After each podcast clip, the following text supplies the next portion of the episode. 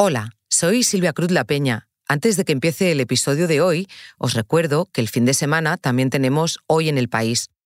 El sábado os ofrecemos los tres temas que han marcado la semana y el domingo... Entonces dije, jo, qué injusto, pero mm, me fiaba. En ese sentido era un poco inexperta porque al final era mi primer trabajo como, como tal. Sin ese contrato fijo, Cristina se fue al paro, pero una compañera la animó a hablar con los sindicatos para ver si todo estaba en orden dije, ya, pero si hablo a lo mejor con el sindicato y la empresa se entera, pues luego no me vuelva a llamar. Entonces fue como una, una lucha interior de decir, ¿qué hago? No. Ese qué hago de Cristina es también una duda recurrente entre los jóvenes trabajadores con condiciones precarias y ausencia de estabilidad laboral. Y no es, hasta su primer conflicto, que entran en contacto con estas organizaciones. Ahora sí, os dejo con el episodio de hoy. Hay políticos que van a las urnas el 28 de mayo, pero a quienes la campaña, el ruido, no les afectan, porque saben que casi con seguridad van a ganar. Desde la línea de la Concepción a Vigo hay alcaldes que arrasan en votos, algunos desde hace décadas. Se han ganado la confianza de sus vecinos más allá de sus partidos. Hacen política de proximidad en la que ellos y ellas son la clave, para bien y para mal. Soy Ana Fuentes Hoy en el país, alcaldes que arrasan. ¿Cuál es su receta?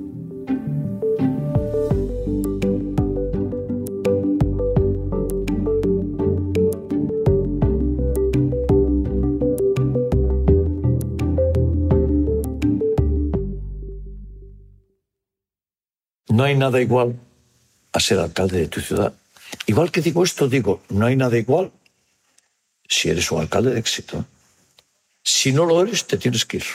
Porque eh, no hay nada igual a moverte en esta ciudad y que todo el mundo te sonría y te salude. ¿Qué tal, Pablo? Hola, Ana.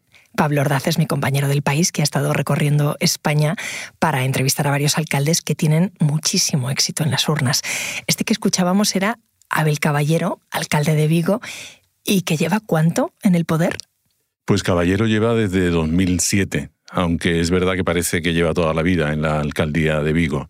En general, todos los alcaldes y alcaldesas que hemos elegido eh, lo hemos hecho con un criterio, dos criterios. Uno, que llevaran más de dos mandatos en el poder y que además tuvieran posibilidades de, seguir, eh, que se presentaran de nuevo con posibilidades.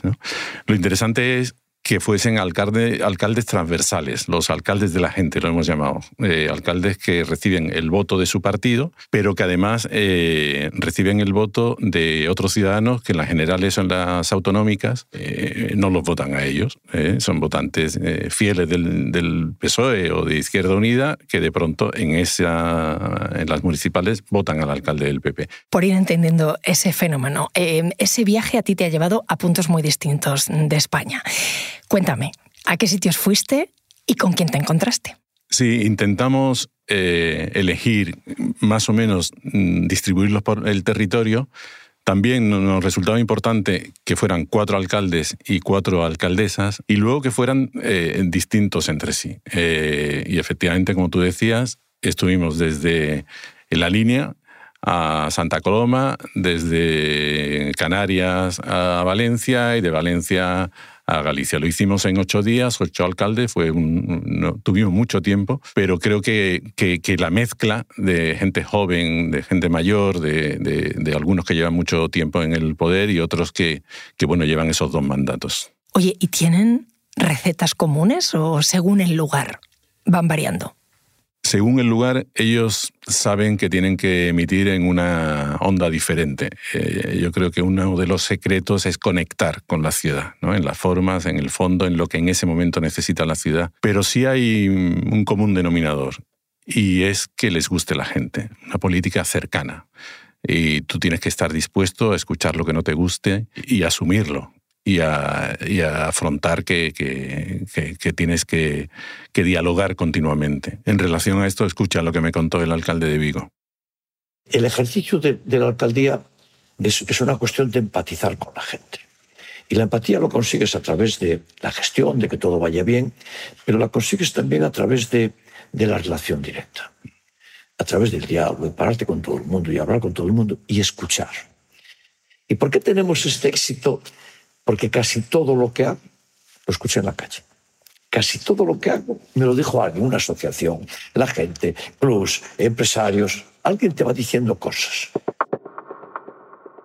Bueno, es que lo está planteando como si se tratara solo de, escuchar y, actuar, como si eso solo bastara para gestionar. Supongo que no, pero eso es lo que me contaron, que es, que es muy importante. Es muy importante el, contacto con los ciudadanos. Además, te quería contar una, curiosidad.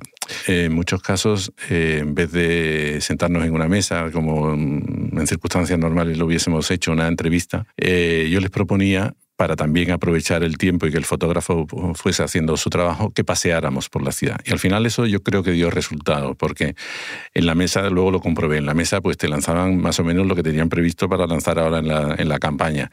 Y paseando pues empezaban a surgir cosas. Los veías en acción. Totalmente.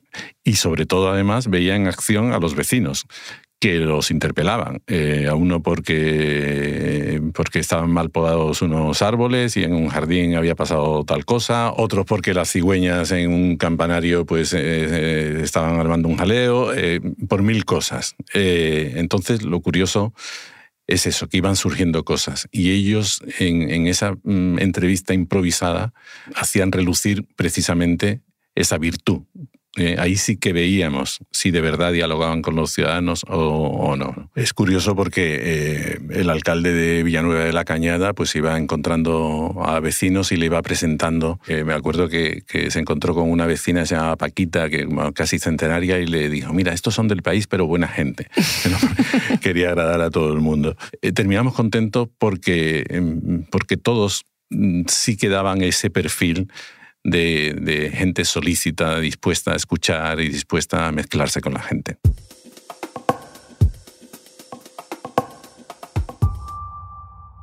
Estamos acostumbrados a ver políticos en el Congreso metiendo la pata cuando interactúan directamente con la gente en la calle.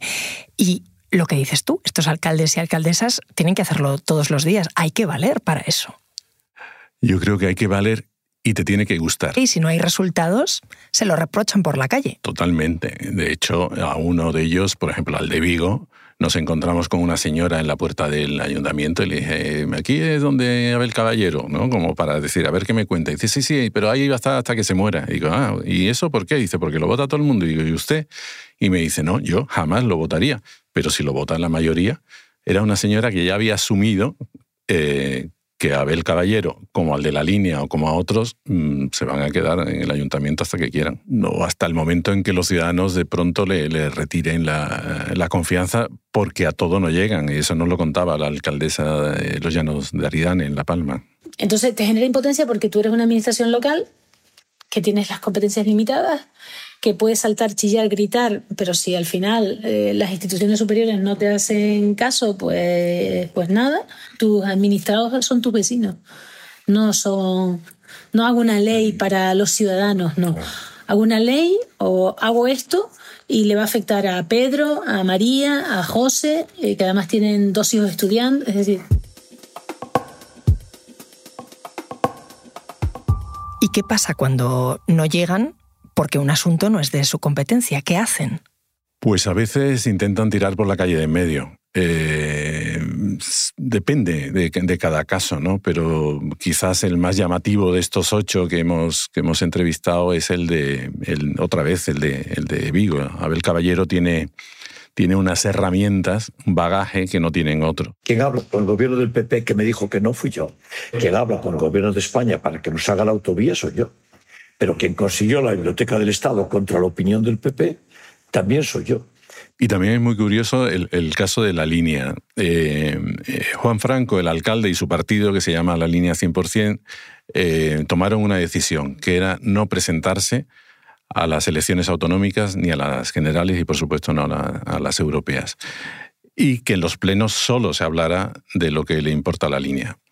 Pero también ellos han visto que a veces eh, solo ellos no pueden solucionar un problema, ¿no? como por ejemplo el del narcotráfico el del blanqueo de capitales que tiene la línea, que tienen que, ir más allá, buscar otras herramientas. Y la que se le ha ocurrido ahora, por ejemplo, es que la línea se convierta en una ciudad autónoma, como es Melilla y como es Ceuta, para que tenga una serie de beneficios fiscales, etc. Ellos saben que es muy difícil, casi imposible, pero el ponerse ese objetivo ya forma parte de la, de la solución.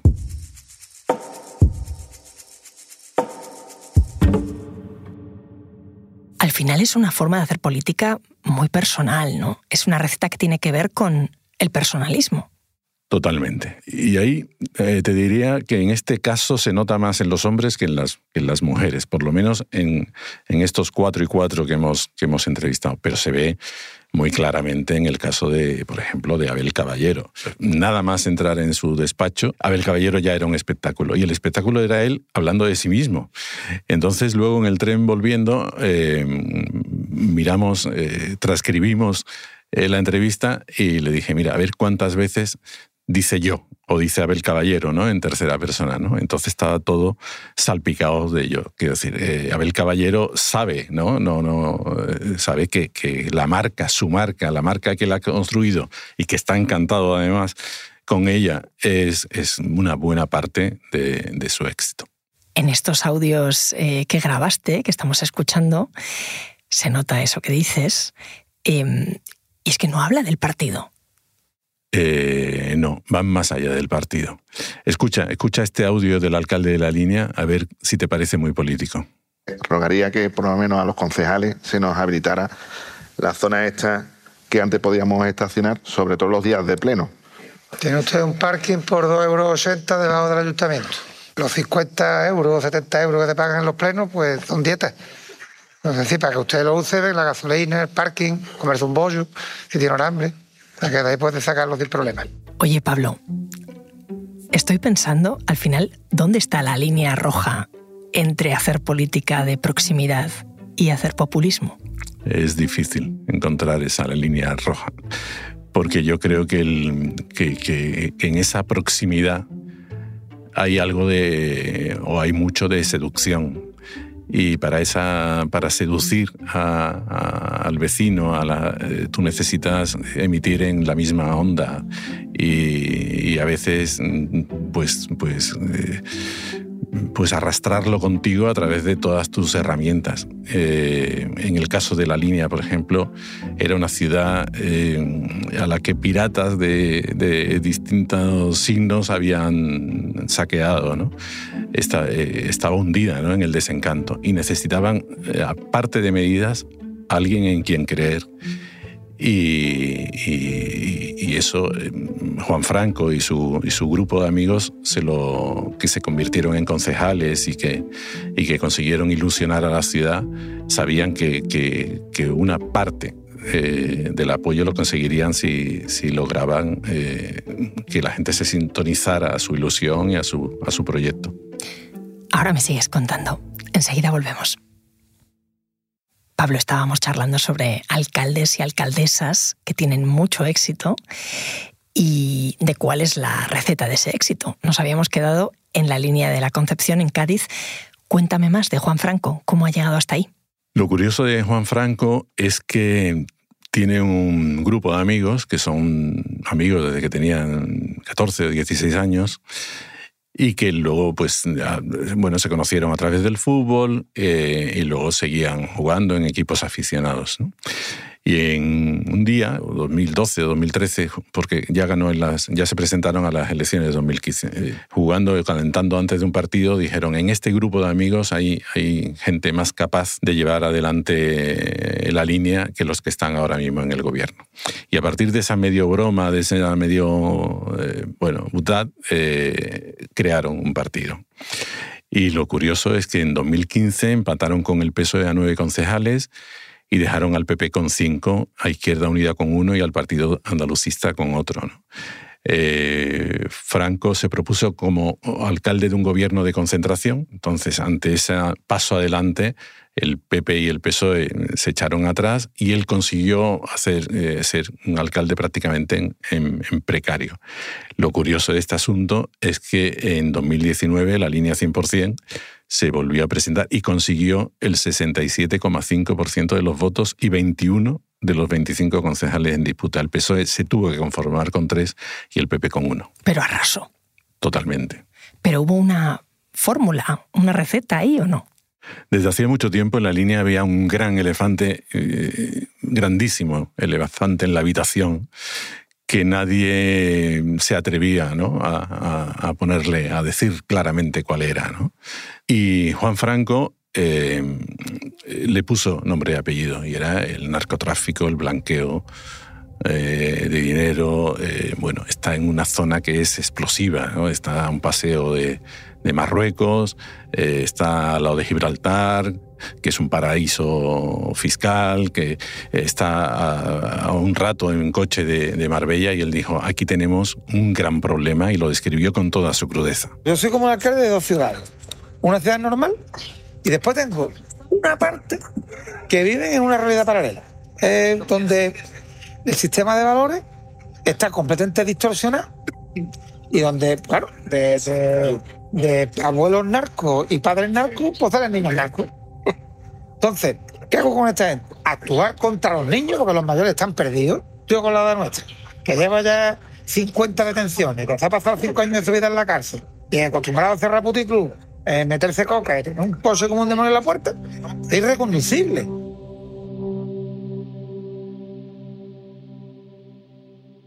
Y si lo que tuvo que, eh, acometer eh, Juan Franco era un problema antiguo, enquistado, pues otra de las alcaldesas que entrevistamos sí que tuvo que hacer frente a, un, a otro problema, eh, no sé si más grande, pero, pero sí, que, que, nunca pudo estar en las previsiones.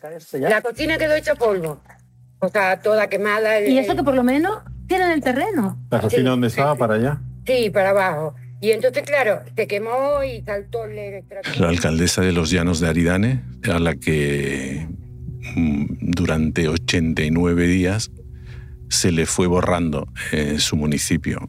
A la alcaldesa de los Llanos la vi durante los primeros días del volcán cómo batallaba junto a sus vecinos, ¿no? intentando pues, pues, pues que, estuvieran acompañados, que desalojaran sus casas porque la lava iba a pasar por ahí es, es, algo bueno, imposible de prever ¿no? y que imposible de imaginar ¿no? Eh, que, tu, que tu municipio se borre. Y ella, Noelia García, que es del PP, pues ahora que, el, que, el, que, el, volcán ya dejó de emitir lava y que ya parece que, no, que ni nos acordamos, pero que allí sigue siendo un problema diario y un problema constante, hace unas semanas, cuando hablábamos de los alcaldes transversales, ¿no? que iban más allá de su partido, eh, Noelia García el otro día, pues eso, me contaba que había venido al Congreso de los Diputados a explicar a explicar el, problema que sigue viviendo eh, La Palma. De hecho, algunos me decían, bueno, pero esto lo presentarás a través del PP. Y yo le decía, no, no, no, yo vengo como alcaldesa de Los Llanos a sentarme con nuestros representantes legítimos de todos los partidos, hasta con Bildu me senté. Es decir, que, que lo que quería era que conocieran, transmitirles lo que estábamos viviendo aquí para que desde allí, que parece que está tan lejos, nos entendiesen. Una alcaldesa del PP hablando con Bildu. Esto sí que es política transversal.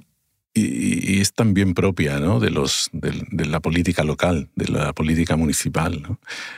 Eso que se le atribuye, ¿no? que dicen que de Napoleón, que seguramente no lo dijo Napoleón, pero a alguien se le ocurrió y se le ocurrió atribuirse eso de que no hay estrategia que sobreviva al contacto con el enemigo el alcalde tiene al enemigo en su barrio, en su y sabe que, la única manera de que el municipio vaya adelante es pactando con quien sea, con el vecino, sea de Bildu, sea de Izquierda Unida, sea...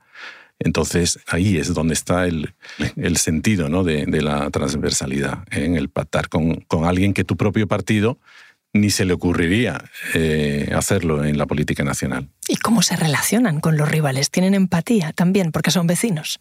Porque son vecinos y porque depende mucho del carácter, al final, más que de las ideas políticas, del carácter, de la forma de, afrontar los problemas. Y un ejemplo de esto es Francisco Guarido, el alcalde de Zamora, que es de Izquierda Unida, comunista declarado y muy orgulloso de ser comunista. Y él nos contaba cómo además, con estas buenas maneras, con esta cercanía, conseguía eh, cosas que en la política nacional no se ha conseguido todavía desarrollar plenamente, que, como es eh, cumplir la ley de memoria histórica. Y a mí lo que más me sorprendió fue la tranquilidad con la que se hizo. Sí. Sí, incluso el PP nos votó cosas. ¿Ah, sí, sí. Por supuesto, el PSOE, eh, Ciudadanos, y te hace ver, hombre, que se hace las cosas con decisión, pero sin, sin grandes aspavientos, logras eh, que la gente entienda bueno, pues que es normal, hay una ley, que hay que cumplirla. Que hay que cumplirla no solo como legalidad, sino como moralidad. Igual que el de Zamora, eh, pues tiene este perfil bajo, esta manera ¿no? de hablar y de llevarlos bueno, al, al acuerdo, ¿no? Eh, tranquilamente eh, Abel Caballero, por su propia personalidad, mm, utiliza otros métodos. Si él consigue de Pedro, como llama al presidente de gobierno, que le haga una cosa muy bien, y si no se la hace, o él o la Junta de Galicia convoca una manifestación y se pone en, en la pancarta el primero.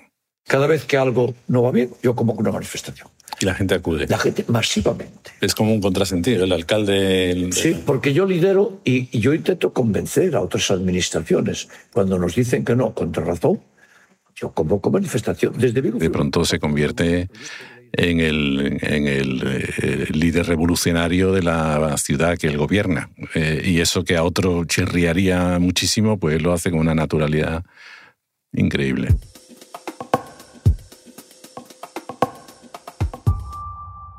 Fíjate que hemos empezado y te preguntaba si había una receta y aquí parece que no la hay, ¿no? No, pero la masa madre de esto, ¿sabes? Eh, por decirlo de alguna manera, lo que todos de una u otra forma eh, nos dijeron al final, este tiene que gustar la gente. Esto no puede ser impostado, si no se te ve. Ella decía, aquí te conocen desde el instituto. La alcaldesa de Santa Coloma de Gramanet, Nuria Parlón, también decía, es que aquí las mentiras no, ¿sabes? no tienen muy poco recorrido. Tú puedes defender en el Parlamento de España o en el de Cataluña o en el de Andalucía una cosa, pero es muy difícil luego llevarla y mirar la ca- a la cara a tu gente en, en sitios pequeños como los que hemos estado y, y- y que no, y no ponerte colorado. ¿no? Pablo, gracias. A ti. Este episodio lo ha realizado José Juan Morales. Las grabaciones en terreno son de Pablo Ordaz. La grabación en estudio es de Nicolás Chabertidis. El diseño de sonido es de Nacho Taboada. La edición es de Ana Rivera. Y la dirección de Silvia Cruz La Peña. Yo soy Ana Fuentes y esto ha sido Hoy en el País. Mañana volvemos con más historias. Gracias por escuchar.